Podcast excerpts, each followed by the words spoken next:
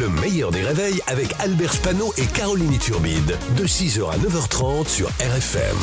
RFM. Limité à 80, Pascal Atenza. 7h15, c'est son heure. Pascal Atenza, bonjour. Euh, bonjour Albert, bonjour Caroline. Salut Pascal. On va commencer par une annonce des Spice Girls qui a mis le feu aux réseaux sociaux. Oui, les Spice Girls entretiennent le mystère. Elles ont publié ce message euh, sibylla. On vient de perdre Gabriel.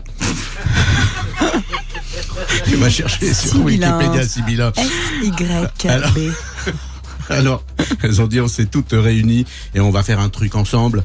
Alors vous excitez pas, euh, les Spice Girls sont maintenant des quinquas, donc si elles font un truc ensemble, c'est une mammographie.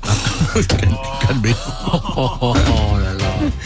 Après les Spice Girls, c'est le retour de Michel Drucker qui a donné lui aussi de ses nouvelles sur Instagram. Mais il le sait, il s'en souvient. parce qu'il a un compte Insta où il twerk. il est increvable, Michelin Drucker. Ah, euh, alors. Ah, c'est drôle. Alors on est content de le, de le, revoir. Hier il était la star des réseaux. Moi j'ai cru que lui aussi attendait un enfant à 80 ans puisque c'est la tendance. Je vous rappelle que qu'à 83 ans Al Pacino attend son quatrième enfant. Comme dit Alec Baldwin, à cet âge-là, le coup part tout seul.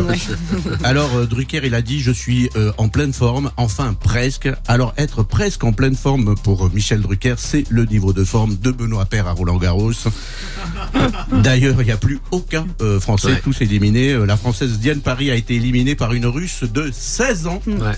C'est un phénomène. Tout le monde se bat pour avoir des places pour ses prochains matchs. Exceptionnel à 16 ans. Ah bah, il y a Jean-Luc Lahaye au premier rang. Allez, Donc il va très bien, euh, Drucker. Enfin, on a l'impression euh, qu'il va bien. On lui a demandé, Michel, euh, ça va? Répond par un coup pour oui, deux coups pour non.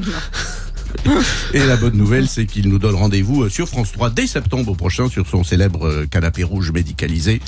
Hein, c'est Delphine. c'est Delphine C'est Delphine Ernotte en personne qui a dit à Drucker qu'il allait revenir à l'antenne. Donc, il, va, pas revenir. effectivement.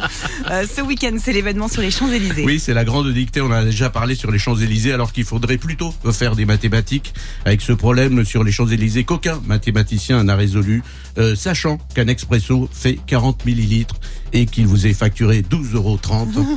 Quand peut-on dire Hidalgo démission Alors en tout cas, ça va être exceptionnel cette dictée sur les Champs-Élysées transformée en, salle de classe. C'est donc la seule manif sur les champs où il n'y aura pas de gilets jaunes. Bravo. Bon week-end à vous Merci beaucoup, bravo et bon week-end. Pascal Atenza ne revient pas sur RFM à 9h10 aujourd'hui parce qu'il y a ah, bah Vita et on a des priorités. Ah Vita qui sera avec nous en attendant. Il y a les podcasts sur rfm.fr, le replay en vidéo sur le Facebook du meilleur des réveils. Le meilleur des réveils, c'est seulement sur RFM.